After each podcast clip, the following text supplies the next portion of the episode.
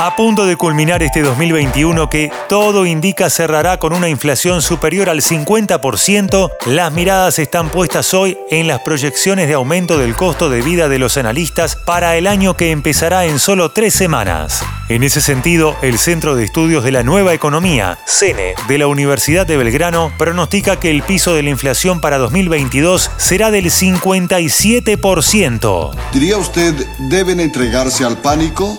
Yo diría que sí. Enseguida te cuento todos los detalles del estudio.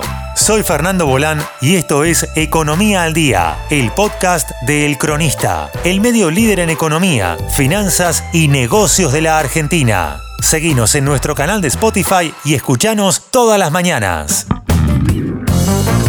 En su último informe, el CNE de la UB puso en duda que la variación del índice de precios al consumidor IPC se ubique en el 33%, tal cual marca el proyecto de presupuesto nacional 2022 y subrayó la gran diferencia que terminará registrando este año en relación al 29% previsto en la ley de presupuesto, según cuenta Carlos Boyajian, redactor de Economía de El Cronista. Cabe recordar que para 2021 se preveía una inflación anual del 29%, pero el año concluirá con un incremento de precios del orden del 50%. Puede fallar. Suponiendo que se mantenga constante el margen de error para el 2022, la inflación para el año próximo debería calcularse entonces en 57%, advirtió al respecto Víctor Becker, director del CNE. ¿Diría usted que es momento de estrellarse las cabezas unos contra otros y sacarse los sesos?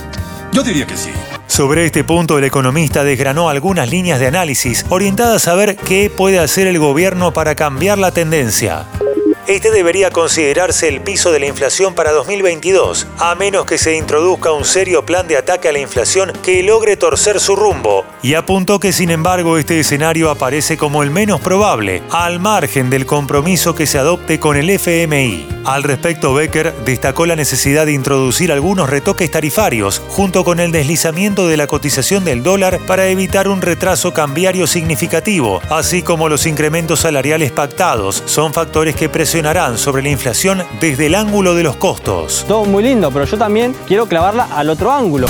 Además, el director del CENE señaló que la emisión monetaria lo hará desde el punto de vista de la demanda, mientras que la inercia inflacionaria en una economía semi-indexada asegurará que no haya una merma significativa en las tasas de incrementos mensuales de precios. Así, la inflación de costos, inflación de demanda e inercia inflacionaria se combinarán para asegurar que los precios sigan su actual derrotero.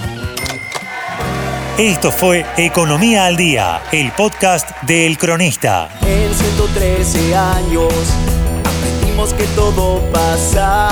Economía, finanzas y negocios, todo pasa por el cronista.